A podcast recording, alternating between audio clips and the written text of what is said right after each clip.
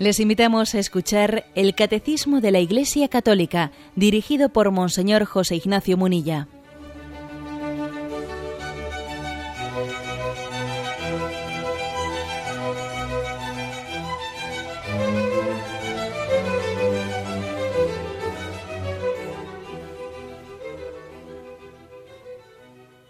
Cordial saludo a todos los oyentes de Radio María un día más, con la gracia del Señor, proseguimos el comentario del Catecismo de nuestra Madre, la Iglesia. Estamos en el punto 535, que tiene como título Los misterios de la vida pública de Jesús. Ya hemos concluido con los misterios de la vida de la infancia y de la vida oculta. Y el primer episodio de los misterios de la vida pública es el bautismo de Jesús. ¿eh? Por lo tanto, vamos a abordarlo, son tres puntos, hasta donde nos dé tiempo. Y el punto 535 dice así, no lo voy a leer todo seguido, sino lo, sino lo vamos eh, desmenuzando, como acostumbramos a hacer. El comienzo de la vida pública de Jesús es su bautismo por Juan en el Jordán. Juan proclamaba un bautismo de conversión para el perdón de los pecados.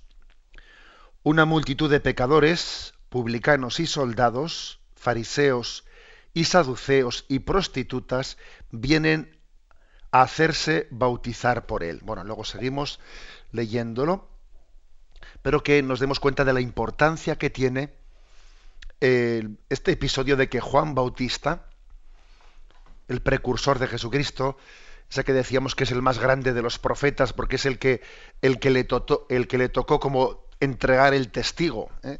entregar el testigo del Antiguo Testamento al que venía a proclamar la gran novedad, ¿eh? que es Jesucristo. Bueno, pues el comienzo, podríamos decir propiamente de, de, esta nueva predicación, tiene lugar en el bautismo de Jesús en el río Jordán.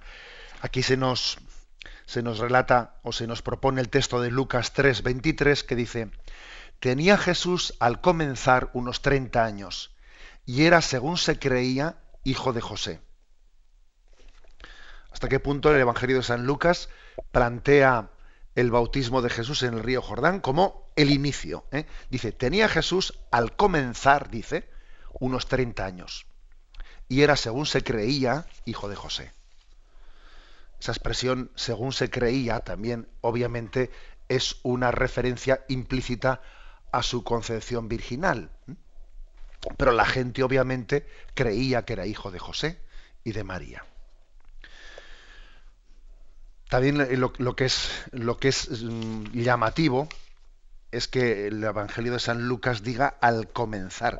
Y por si, por si esto todavía no fuese suficiente, se nos refiere otro texto eh, de los Hechos de los Apóstoles en el que se narra cuando Judas había traicionado a Jesús y entonces los apóstoles ven la necesidad, después de la resurrección, de sustituir al apóstol que había sido traidor, le sustituyen a Judas, y entonces se reúnen para ver cómo hacer, para ver a quién elegir. Y además esa, esa elección tiene lugar antes de Pentecostés, porque ya en Pentecostés el Espíritu Santo vino sobre los doce apóstoles. Y claro, tenía que ser elegido el que sustituyese a Judas. Bueno, pero lo que es interesante para nosotros es ver, como dice Hechos de los Apóstoles 1, 22, conviene pues que uno de entre los hombres que anduvieron con nosotros todo el tiempo que el Señor Jesús convivió con nosotros, a partir del bautismo de Juan hasta el día en que nos fue llevado a los cielos, uno de ellos sea constituido testigo con nosotros de su resurrección. O sea que la condición que pusieron para ser apóstol, para poder suplir a Judas, era que fuese alguien que hubiese estado con ellos, porque aparte de los apóstoles también había un grupo de discípulos, ¿no? Un grupo de discípulos que les acompañaban. Los discípulos eran más amplios que los doce apóstoles, pero la condición era, claro, como entre esos discípulos habría algunos que iban, otros que venían, no era un grupo tan estable como el de los doce, se pedía la condición de que fuese un discípulo que hubiese estado con ellos desde el bautismo de Jesús en el Jordán a manos de Juan Bautista hasta la ascensión de Jesús a los cielos. Lo, de la ascensión a Jesús a los cielos es más, comprensible, que sea como el, digamos, el, punto, ¿eh? el punto de llegada, porque es cuando Jesús partió. Pero lo que queremos subrayar es lo primero, que para ellos la vida oculta de Jesús, pues oculta está, ¿eh? y Jesús quiso que fuese oculta. Pero los apóstoles propiamente son testigos, pues no tanto de la vida oculta, ¿eh? sino de la vida pública de Jesucristo. Bien, y otro detalle. Después de haber dicho eso, después de haber subrayado eh, cómo el bautismo en el río Jordán es el inicio, es el comienzo, eh, es el pórtico, eh, podríamos decir, de la, mm, del inicio de Jesucristo. Además, fijaros un detalle, para que nos demos cuenta qué, qué importancia tiene el bautismo. Cuando su santidad Benedicto XVI escribe sus, eh, sus libros, eh, los distintos libros que ha escrito sobre Cristología, sobre la figura de Jesús, con ese nombre de Jesús de Nazaret, eh, primera parte, segunda parte, tercera parte. Bueno, pues la primera parte la comienza a partir del bautismo de Jesús. Comienza con el bautismo de Jesús en el río Jordán. Y deja para una tercera parte los evangelios de la infancia porque obviamente eh, pues, eh, son dos, también, dos, dos, relatos que tienen géneros literarios diferentes y eh, con el bautismo de Jesús en el río Jordán podríamos decir que comienza el testimonio apostólico en el sentido más pleno de la palabra. Bueno, pues dicho esto, continuamos y fijaros que aquí se relata cómo Juan, había por una parte, o sea, había introducido el bautismo de Jesús con otro bautismo que, que le precedía, que le preparaba, pero que no era lo mismo. es decir, el bautismo de Jesús hace nuevo el bautismo de Juan Bautista. El bautismo de Juan Bautista era un bautismo que impetraba, ¿eh? que suplicaba a Dios el perdón de los pecados. Pero el bautismo de Jesucristo es un bautismo en el que los cielos se abren y Dios responde a la súplica del hombre.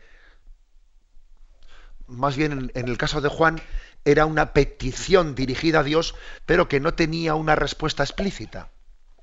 En el caso de, desde el, momento en que Cristo se bautiza, eh, la súplica del hombre a Dios, esa súplica de purificación, esa súplica de misericordia, tiene una respuesta por parte de Dios, porque los cielos se abren y, Dios nos recuerda que ese es su Hijo amado y que por lo tanto en Él nosotros estamos llamados a ser santos, en Él nosotros estamos llamados a ser hijos. ¿eh? Por eso hay una diferencia esencial, ¿eh? esencial entre el bautismo de Juan y el bautismo de Jesucristo. Eh, curiosamente, no es nuevo, bueno, no es nuevo, no es un caso único lo que Jesucristo hizo de instituir un bautismo, perdón, un sacramento, eh, echando mano de, un rito anterior. Fijaros, por ejemplo, cómo Jesús instituye la Eucaristía, la instituye en el contexto de la cena pascual que tenían los judíos en el Antiguo Testamento. Sirviéndose de esa cena pascual en la que recordaban eh, la salida de Egipto, Jesús instituye la Eucaristía.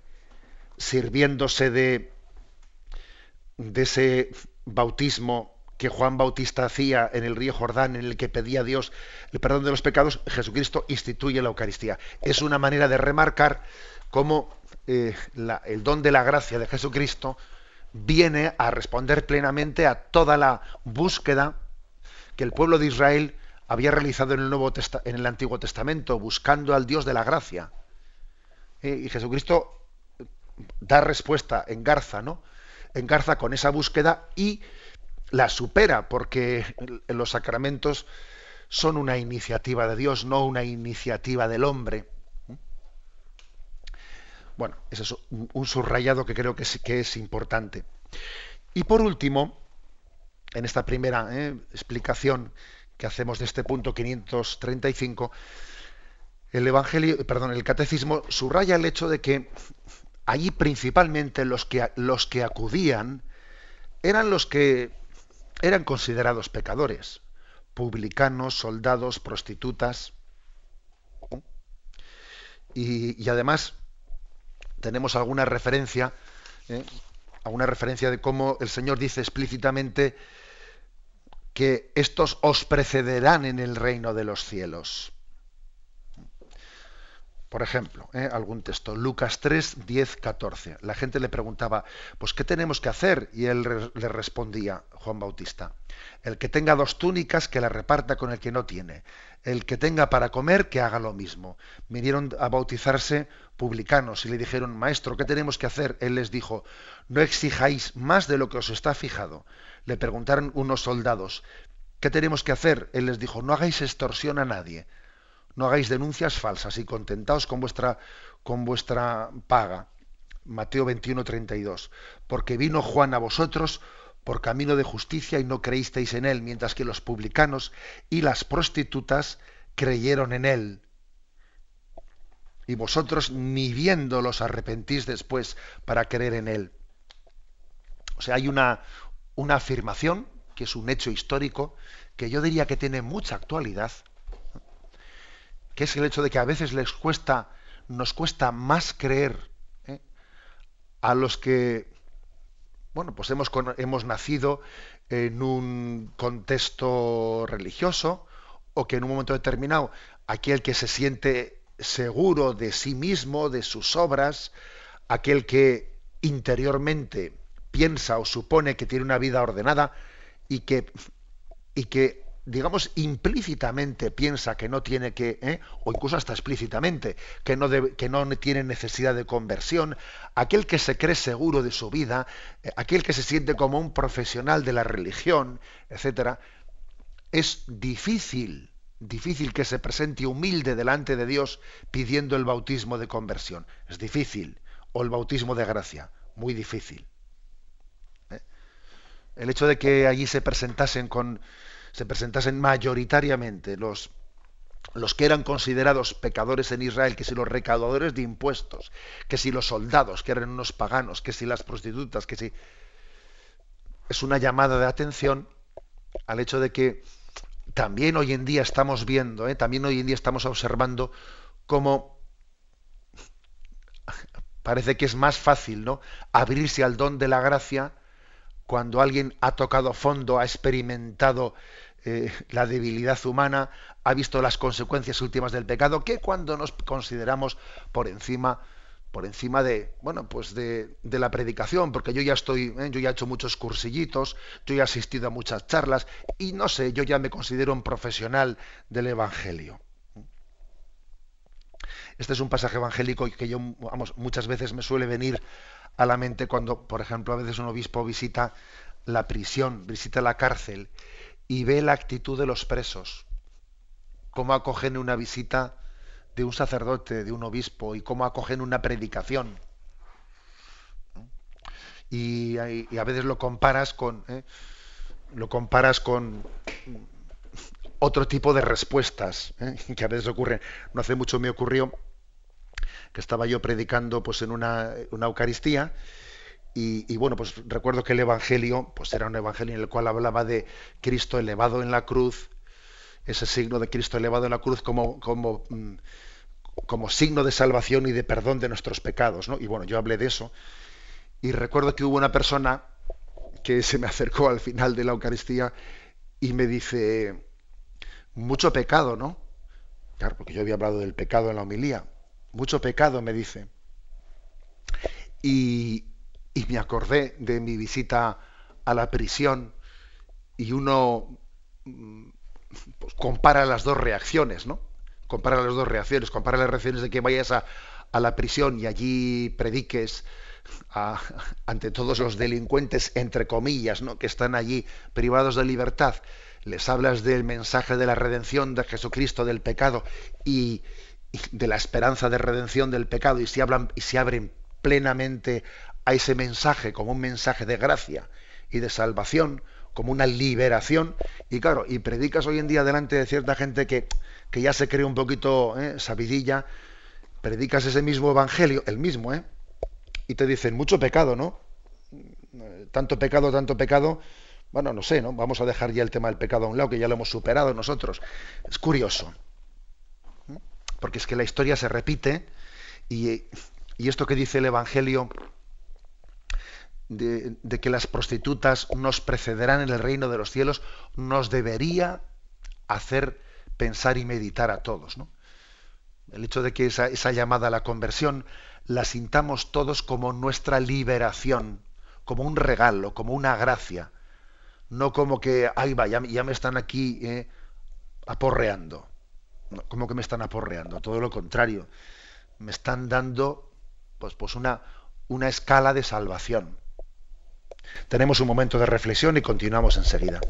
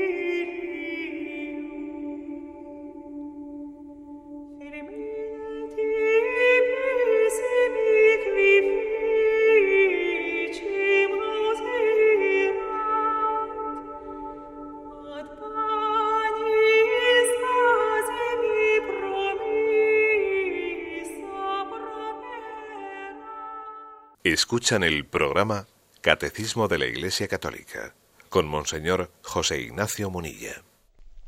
Continuamos con este punto 535 sobre el bautismo de Jesús. Dice así, lo habíamos dejado a, a medio leer. Entonces aparece Jesús. El bautista duda. Jesús insiste y recibe el bautismo. Entonces el Espíritu Santo en forma de paloma viene sobre él y la voz del cielo proclama que Él es mi Hijo amado. Es la manifestación, epifanía de Jesús como Mesías de Israel e Hijo de Dios.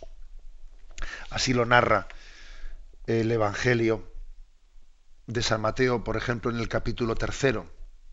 Entonces aparece Jesús, que viene de Galilea al Jordán, donde Juan para ser bautizado por él. Pero Juan trataba de impedírselo diciendo, soy yo el que necesita ser bautizado por ti, y tú vienes a mí. Juan trataba de impedírselo, dice. Jesús le respondió, déjame ahora, pues conviene que así cumplamos toda justicia. Entonces le dejó. Bautizado Jesús salió luego del agua, y en esto se abrieron los cielos, y vio al Espíritu de Dios que bajaba en forma de paloma y venía sobre él y una voz que salía de los cielos decía, Este es mi Hijo amado, en quien me complazco. Bueno, en primer lugar, ¿por qué existe ese forcejeo entre Juan Bautista y Jesús? Juan Bautista que quería impedírselo. Dice, ¿a qué viene? ¿Pero cómo vienes tú aquí a bautizarte? Pero hombre, esta es la cola de los pecadores. Juan Bautista dice, este no es tu sitio. Tú eres el santo de Dios. Y sin embargo, Jesús no se lo consiente. Y fijaros la respuesta que le da. Déjame ahora, pues conviene que así cumplamos toda justicia. ¿Mm? Es una frase misteriosa, pero en la que se esconde el misterio de la redención. Conviene que así cumplamos toda justicia. Por cierto, que que este es un, tema, este concepto de justicia, tal y como aquí habla Jesucristo de él, es un tema ampliamente tratado por el, Papa Benedicto XVI en distintos discursos. ¿A qué se refiere? Se refiere a que, a que el pecado, el pecado de la humanidad, el pecado de cada uno de nosotros, es una vulneración de la justicia. Justicia entendido como santidad, ¿eh? porque aquí quizás nos puede fallar ¿eh? la proyección que hagamos nosotros en el texto evangélico del concepto del que partimos. Aquí justicia no es decir, ay, ha violado una ley, no, se refiere al orden, el orden justo, el orden de la santidad.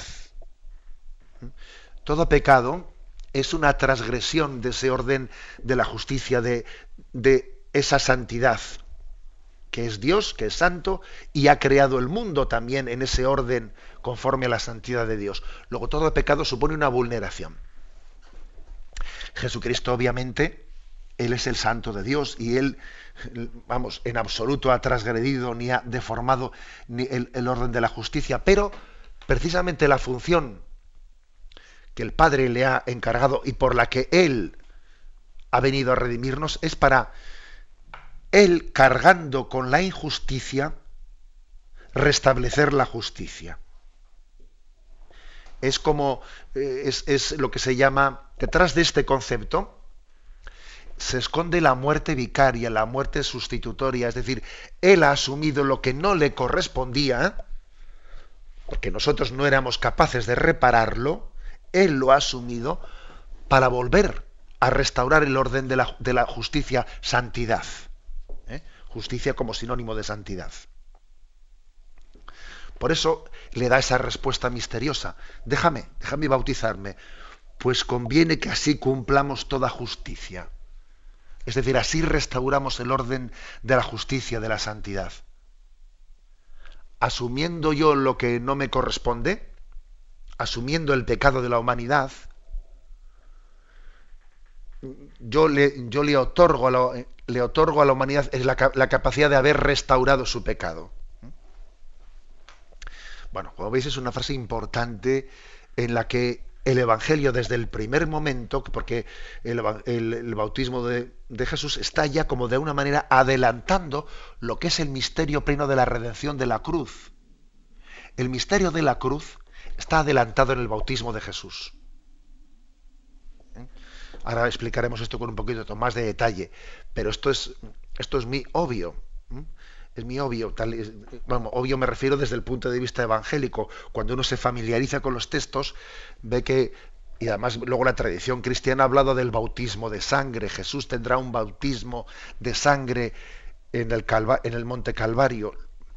El bautismo en el río Jordán ha introducido, ha significado el bautismo de sangre que Jesús tendrá en el momento cumbre de su vida, cuando llegue la hora de entregar la vida al Padre.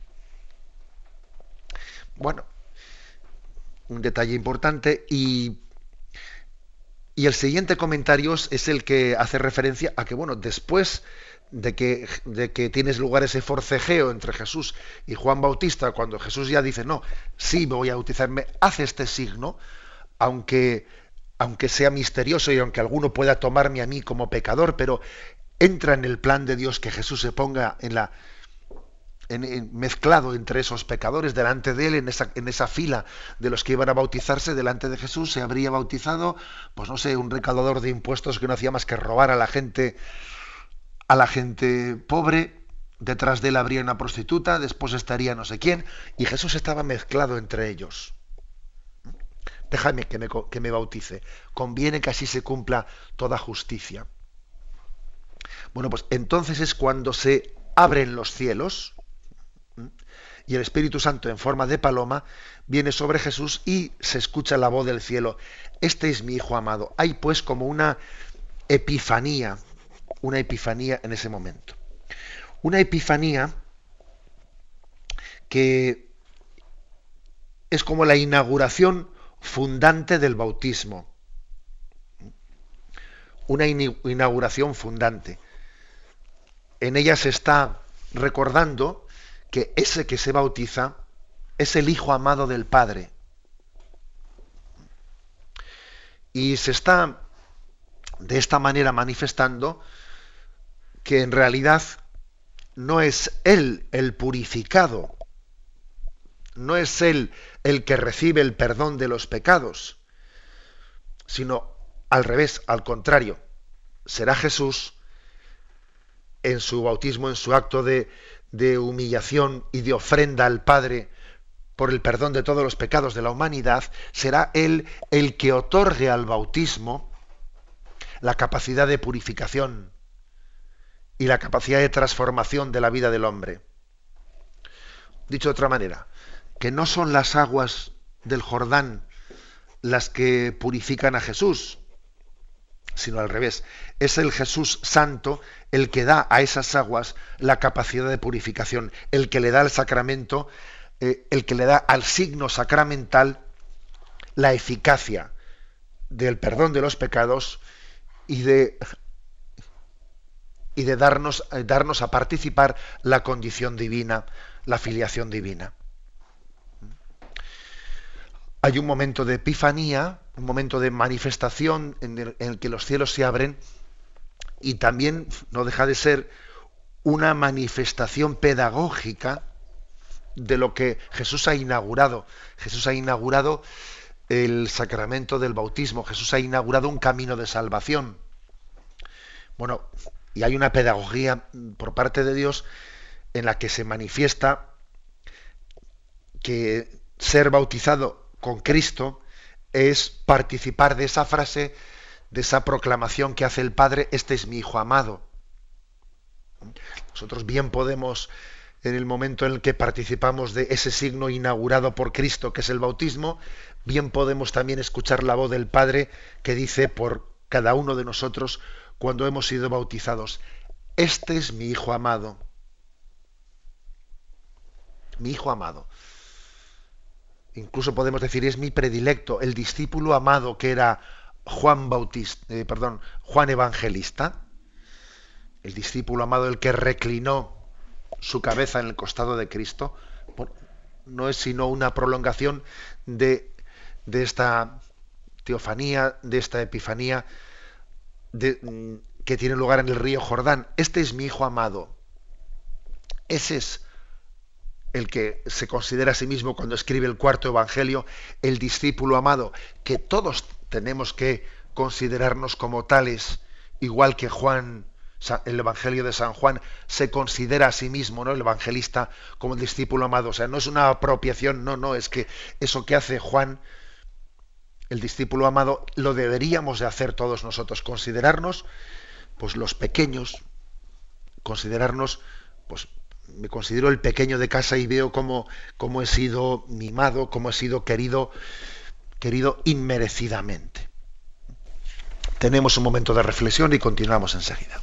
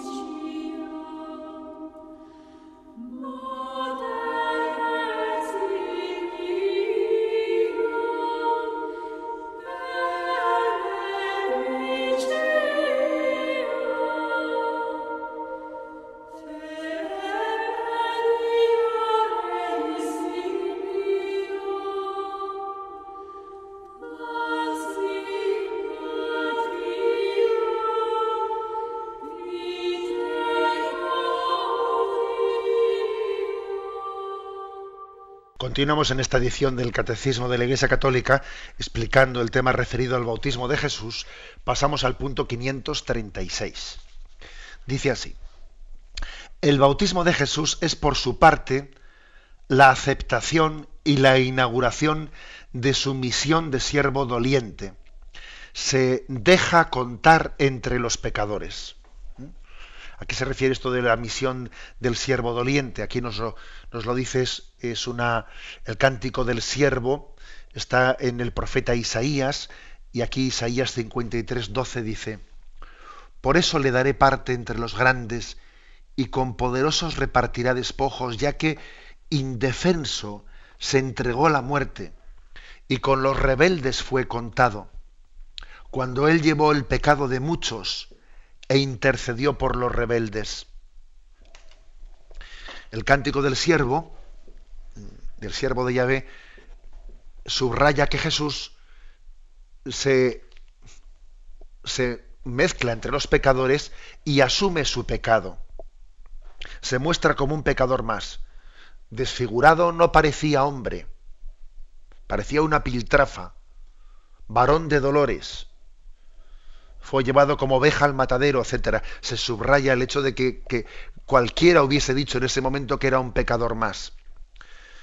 No es casualidad que Jesús también en el monte Calvario entrega su vida rodeado de dos ladrones. A derecha y a izquierda Jesús tiene dos ladrones, igual que en el bautismo del río Jordán tenía pecadores por delante y ladrones por detrás y prostitutas a la derecha o, lo que, y fariseos a la izquierda. Es decir, Jesús eh, asume esta imagen de la misión del siervo doliente que en su dolor eh, es como ese dolor es un signo del pecado de la humanidad. Seguimos adelante y dice, es ya el Cordero de Dios que quita el pecado del mundo. Anticipa ya el bautismo de su muerte sangrienta. Se nos dan dos textos, Marcos 10, 38. Jesús les dijo, no sabéis lo que pedís. Esto se refiere cuando la madre de, los cebedeos pues quería que se sentasen, haz que mis hijos se sienten uno a tu derecha y otro a tu izquierda, quería para ellos un, un puesto, ¿no? Un puesto principal. Jesús les dijo, no sabéis lo que pedís, ¿podéis beber la copa que yo, que yo voy a beber? ¿O ser bautizados con el bautismo con que yo voy a ser bautizado? y se está refiriendo no al bautismo del río Jordán, que eso ya había ocurrido antes.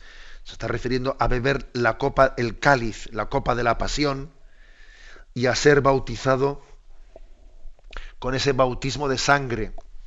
es decir, que es un texto muy claro en el que, en el que se muestra el bautismo como un adelanto de la muerte redentora de Jesucristo no es, eh, no es un dato menor el hecho de que Juan Bautista, a la hora de señalarle a Jesús allí en el río Jordán, dijese, este es el Cordero de Dios que quita el pecado del mundo. Fijaros, ¿eh? Juan Bautista mismo habla de el Cordero que quita el pecado del mundo, que era una imagen del Antiguo Testamento. Acordaros de, cómo ese, eh, ese, la sangre que había sido, em, la sangre con la que se había marcado el dintel, la jamba de las puertas, eh, los primogénitos de la casa de los, de los egipcios, mejor dicho, de los israelitas, eh, les había librado de la muerte. O sea que esa sangre del cordero estaba prefigurando la sangre de Jesucristo redentora, que quienes se dejan lavar sus pecados por esa sangre redentora son liberados de la muerte eterna. Bien, pues eh, Juan Bautista, al ver a Jesús entre la multitud, dice, este es el Cordero de Dios que quita el pecado del mundo. Y entonces digamos que eh, ese signo que Jesús hace está anticipando en cuanto a signo lo que será su bautismo de sangre. Por cierto, la palabra bautismo de sangre también después ha pasado a, nuestro, a nuestro lenguaje en la tradición de la Iglesia referido al martirio. El martirio es un bautismo de sangre. E incluso se ha entendido que cuando alguien ha muerto por Cristo, ha entregado su vida por él y todavía no había sido sacramentalmente bautizado, no había recibido el sacramento del bautismo, se entiende que, que esa muerte martirial ha servido, ha suplido perfectamente eh, el bautismo sacramental. digamos que el bautismo de sangre es superior, ¿eh? o sea, es como la realización de lo que el signo, ¿eh? de lo que el signo estaba indicando. Otro texto, Lucas 12:50, dice Jesús, con un bautismo tengo que ser bautizado y qué angustiado estoy hasta que se cumpla. Lógicamente no se refiere al bautismo de Jordán, sino al bautismo de su muerte. Con un bautismo tengo que ser, y qué angustiado, él sufre la angustia, tiene la lucha interior, la lucha interior porque sabe que ese bautismo, pues, pues, pues digamos, no, es un bautismo cruento, a diferencia del bautismo del Jordán, que era incruento, pero estaba significando lo que iba, lo que iba a llegar, lo que iba a venir.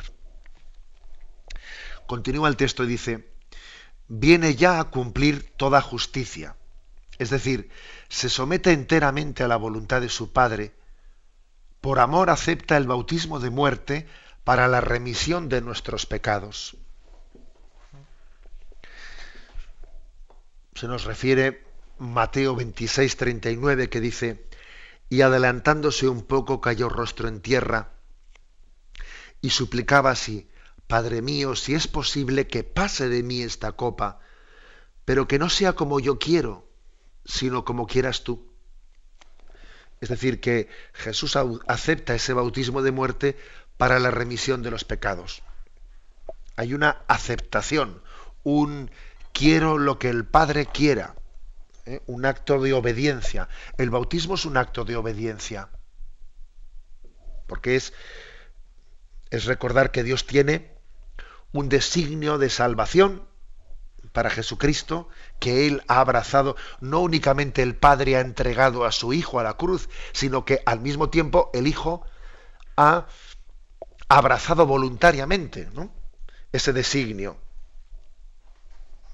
Eh, en esa imagen de Abraham que va a sacrificar a su hijo Isaac, hay algo que, que se queda muy corto, y es que Isaac no tiene conciencia, le pregunta a su padre Abraham, Padre, ¿y dónde está el sacrificio? y él no es consciente de que en ese sacrificio el hijo va a ser el sacrificado. Luego la imagen de Abraham entregando a su hijo Isaac, ofreciéndole como sacrificio, es una imagen, sí, que está prefigurando el sacrificio de Cristo, pero se queda muy corta. Es una imagen que sirve más para expresar el corazón generoso del Padre que entrega al Hijo, pero se queda muy corta, porque le falta la, la entrega voluntaria de Cristo, del Hijo, por la salvación de sus hermanos. ¿no? Todas las imágenes de lo que de lo que será el sacrificio redentor de Cristo sirven, pero hay que cogerlas solamente en parte porque se quedan cortas. La imagen del Cordero, la imagen, todas se quedan cortas. Bien, pues mm, aquí lo que mm, lo que estamos subrayando es que Jesús acepta voluntariamente. La prueba que acepta voluntariamente es que fue voluntariamente al río Jordán.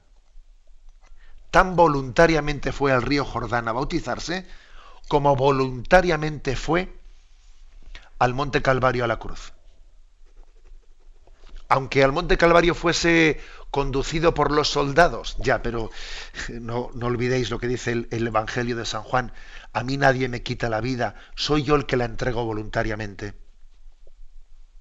Y la prueba de su voluntariedad está en que él era consciente de que en el bautismo del río Jordán estaba prefigurando, estaba adelantando eh, la entrega de su vida por la remisión de los pecadores. Continuamos leyendo este punto 536 y dice, a esta aceptación responde la voz del Padre, que pone toda su complacencia en su Hijo. El espíritu que Jesús posee en plenitud desde su concepción viene a posarse sobre él. Hay, como hemos dicho, un abrirse de los cielos, los cielos se abren y hay una efusión del espíritu que viene en forma de paloma y se posa sobre su hijo. Fijaros con cuánta precisión el catecismo, que aquí no se da puntada sin hilo, dice que ese espíritu ya lo poseía en plenitud Jesús desde su concepción. O sea que no es que ahora de repente Jesús recibe el Espíritu Santo que antes no tenía, ¿eh? que a veces también se ha hecho alguna explicación de este punto mm, incorrecta y deficiente. No se trata ni de que en este momento Jesucristo pase a ser el Hijo de Dios, ni que pase en este momento a tener conciencia de que lo es y antes no lo sabía, ni ninguna explicación rara así por el estilo. No se trata de eso. Se trata de una manifestación ante el mundo de una epifanía de lo que Jesucristo es desde el principio, eh, desde su concepción. Él ha sido concebido por obra del Espíritu Santo y por lo tanto la plenitud del Espíritu está en él desde el principio, ¿eh? como dice aquí el catecismo. Pero, pero es una, es una epifanía, es una manifestación, es una revelación para nosotros, como hay también otras manifestaciones, otras revelaciones. ¿no? Recordáis, como decíamos, que en la liturgia de la Epifanía, del Día de los Reyes Magos, en la, antífona de las segundas vísperas, se unen tres misterios de Epifanía, que es este en concreto, el del río Jordán, y también el de, el de los magos de Oriente, que es una Epifanía, y también el episodio de, las bodas de Caná de Galilea, cuando él se manifiesta en primer momento, mm, hace un signo, un signo, un milagro de, un milagro de, manifestación de su, de su realeza ante, ante los ojos del mundo. Tres manifestaciones, la de las bodas de Caná, la de Jesús en el río Jordán y la de los magos de Oriente que, que, vienen desde lejos para que se manifieste ante los paganos que este es el Hijo de Dios. ¿no?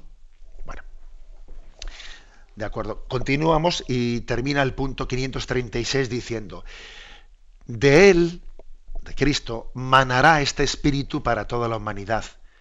En su bautismo se abrieron los cielos, que el pecado de Adán había cerrado, y las aguas fueron santificadas por el, por el descenso de Jesús y del Espíritu como preludio de la nueva creación.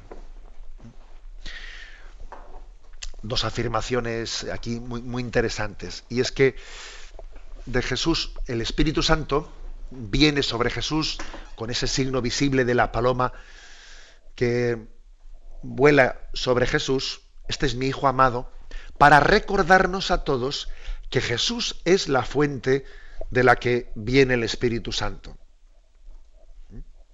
Si Él tiene la plenitud del Espíritu Santo, Él es el que nos lo tiene que dar. Y por eso bebemos de la roca que es Cristo, como la fuente de agua viva. Es lo que Jesús le dijo a la samaritana. Yo te daré un agua que bebiéndola no volverás a tener nunca más sed. Y se refiere al Espíritu Santo. Yo te daré el Espíritu Santo. Jesús es la fuente del Espíritu Santo. Porque es que además hemos visto en el, episodio del río Jordán cómo se ha visualizado de alguna forma que la plenitud del Espíritu Santo está en él. Y la segunda afirmación que hace aquí el catecismo es el hecho de que los cielos se han abierto. Abrirse los cielos, pues es como si se dijese, después de una sequía mm, viene por fin el agua, ¿no? O es como si se dijese, después de una niebla que está esto cerrado, cerrado, que no se ve nada, finalmente se, abre se abren los cielos y, y luce el sol se han abierto los cielos, estaban cerrados por la niebla. O si queréis la otra imagen, ¿no? De, la sequía que finalmente viene el agua y, se abren los cielos y derrama la lluvia. Es, es recordar que, dice el catecismo, que los cielos se habían cerrado con Adán y Eva. Es decir, se habían cerrado con el pecado de la humanidad y se han abierto con Jesucristo. ¿Qué significa la expresión abrirse los cielos?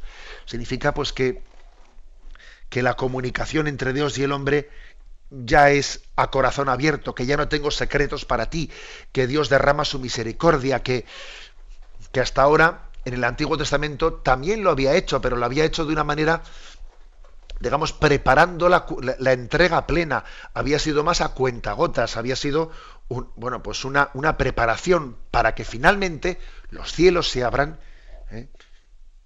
y, llueva su justicia. Cristo es la justicia del Padre. Como en, el tiempo de Adviento solemos cantar ese canto de Rorate Celi, pedimos, pedimos que se abran los cielos y llueve su justicia. Esto es lo que ocurre en el río Jordán. Cielos lloved vuestra justicia, ábrete tierra al Salvador.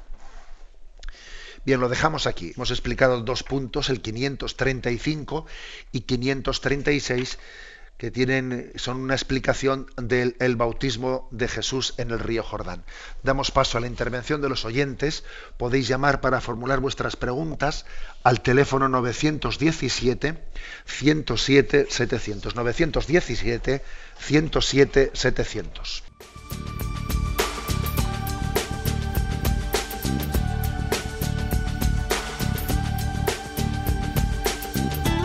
Radio María le ofrece la oportunidad de recibir en su casa sus programas favoritos.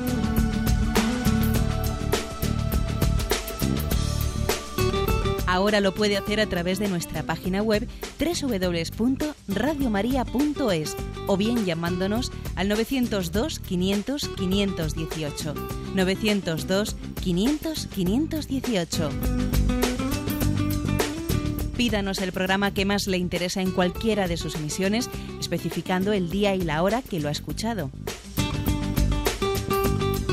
Solo nos tiene que decir si lo quiere en CD de audio o CD o DVD en MP3. Haga su solicitud en el 902 500 518 y en www.radiomaria.es. Radio María, más cerca de usted.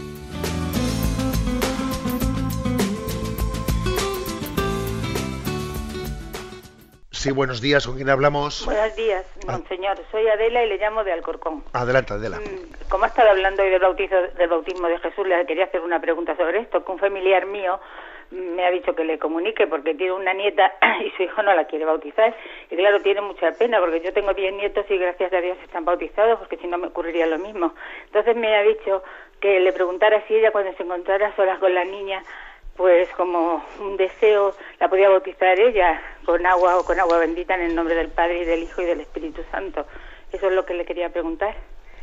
De acuerdo, vamos a ver, yo le daría la siguiente respuesta. No, no, no debemos hacer ese bautismo, ¿eh? porque es que eh, el, Dios ha entregado a los padres la responsabilidad de ser ellos los, ¿eh? los tutores o sea, les ha entregado una gran responsabilidad de ser ellos los responsables de la educación de los hijos. Y eso no puede hacerlo, no puede arrogarse nadie eh, ese derecho de los padres pretendiendo sustituirles. ¿eh? Otra cosa es que ellos, en la medida en que, en que pueden hacerlo, sí recen por, por, ese niño y en la medida en que se les permita, pues ta también lleven adelante la educación cristiana del niño. ¿eh? Pero hacer un bautismo eh, de una manera secreta, de espaldas a los padres, no debe de hacerse. ¿Mm? Ya sé que ha, podido haber algún caso dramático, etcétera, eh, en el que ha podido igual eh, justificarse en alguna situación muy dramática, pero, pero no hagamos de una excepción una, una norma. Creo que el principio, el principio es así. Por otra parte, también esto supone que la oración y el apostolado no únicamente tienen que ejercitarse pues con el nieto, sino sobre todo con los hijos, que muchas veces son los grandes, ¿eh? bueno, muchas veces no, son el gran problema. Si el problema no lo tienen los niños, lo tienen unos padres que han sido hijos de una generación y que han, que han tenido un influjo de secularización, pues que les ha desnortado, que han perdido el norte, ¿no? Entonces, bueno, pues mm, también eso supone estar cerca de los hijos, y no solo de los nietos, claro, estar cerca de los hijos, hablarles de corazón a corazón, saber también medir cuándo hay que hablar, cuándo hay que callar, hay que orar por ellos más que hablarles, pero también hay que hablarles, o sea, es decir, eh, supone pues un consagrarnos a Dios, ofrecerle nuestros sacrificios eh, y, y, bueno, y tener ¿no? la paciencia que tiene Dios con nosotros, que es infinita. Eh, el misterio de la paciencia de Dios, yo creo que se pone a prueba en los abuelos que tienen que vivir la prueba de que sus nietos no sean bautizados, ¿no?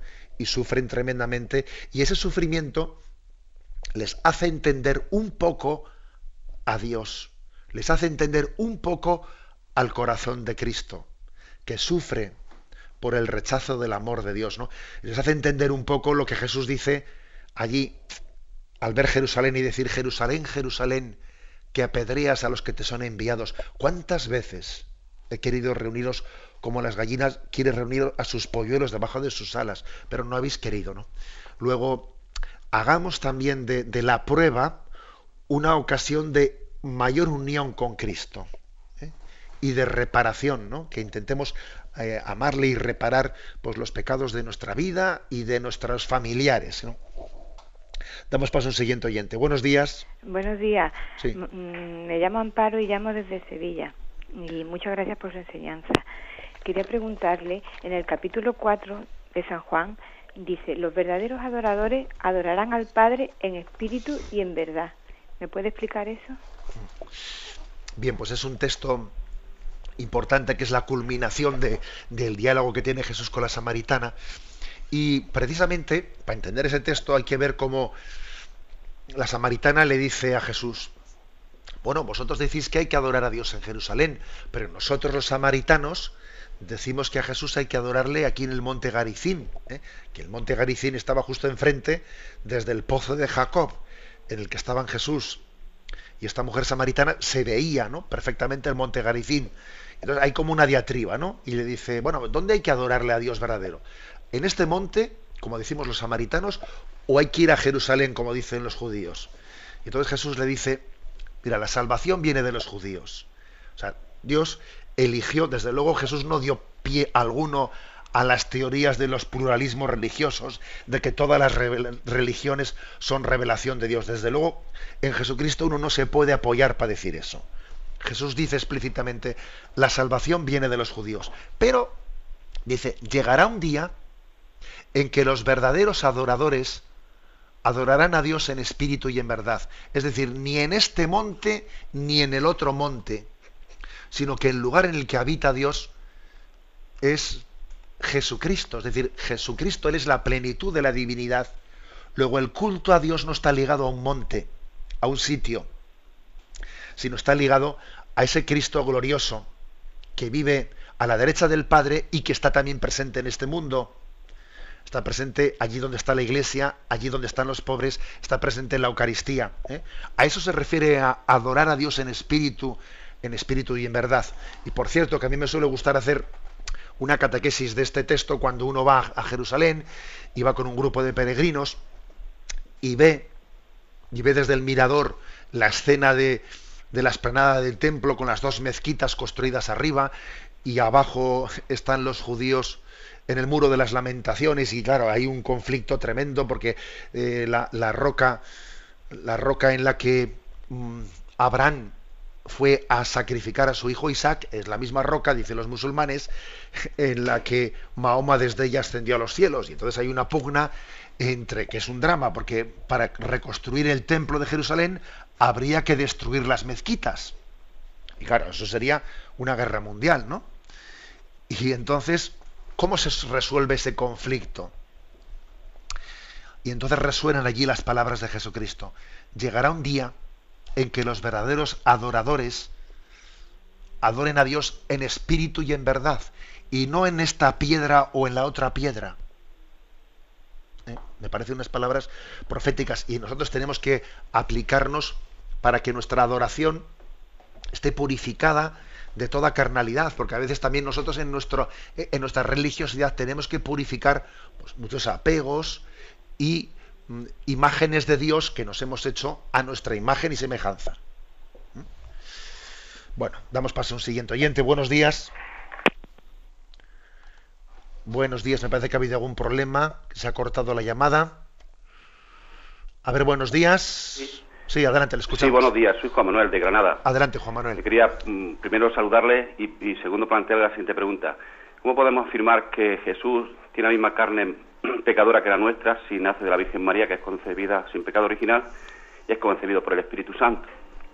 Nada más que eso, buenos días. De acuerdo. Hasta luego. Bien, yo creo que no es correcto afirmar que Jesús tiene una carne pecadora, sino que asume en su carne nuestro pecado. ¿Eh? Asume en su carne esa imagen de, del, del siervo doliente ¿eh? de Isaías. Dice, está, mm, describe a alguien totalmente llagado, desfigurado, ¿eh? que no tiene apariencia humana, etcétera. Es una imagen de Jesús car cargando en su carne nuestro pecado. Fue contado entre los pecadores, ¿eh? que es la imagen de Jesús en el río Jordán rodeado de pecadores que se van a bautizar. Fue contado entre pecadores. Y es el Jesús que muere rodeado de dos, de dos ladrones en el monte Calvario. ¿eh? Es la, digamos, la forma correcta de interpretar. Buenos días, ¿con quién hablamos? Buenos días, soy María Jesús, padre. Quería preguntarle si qué diferencia hay entre teofanía y epifanía. De acuerdo. Bueno, pues básicamente es lo mismo. ¿eh? Básicamente es lo mismo, podríamos decir son sinónimos. Es la manifestación de Dios. Incluso podría haber también otro término sinónimo que es el de revelación. ¿eh? Revelación, ¿eh? con V, claro, ¿no? epifanía, teofanía, es la manifestación de Dios que habla, que no se queda oculto, ¿eh? que, nos, que se manifiesta a nosotros. Me despido con la bendición de Dios Todopoderoso, Padre, Hijo y Espíritu Santo. Alabado sea Jesucristo.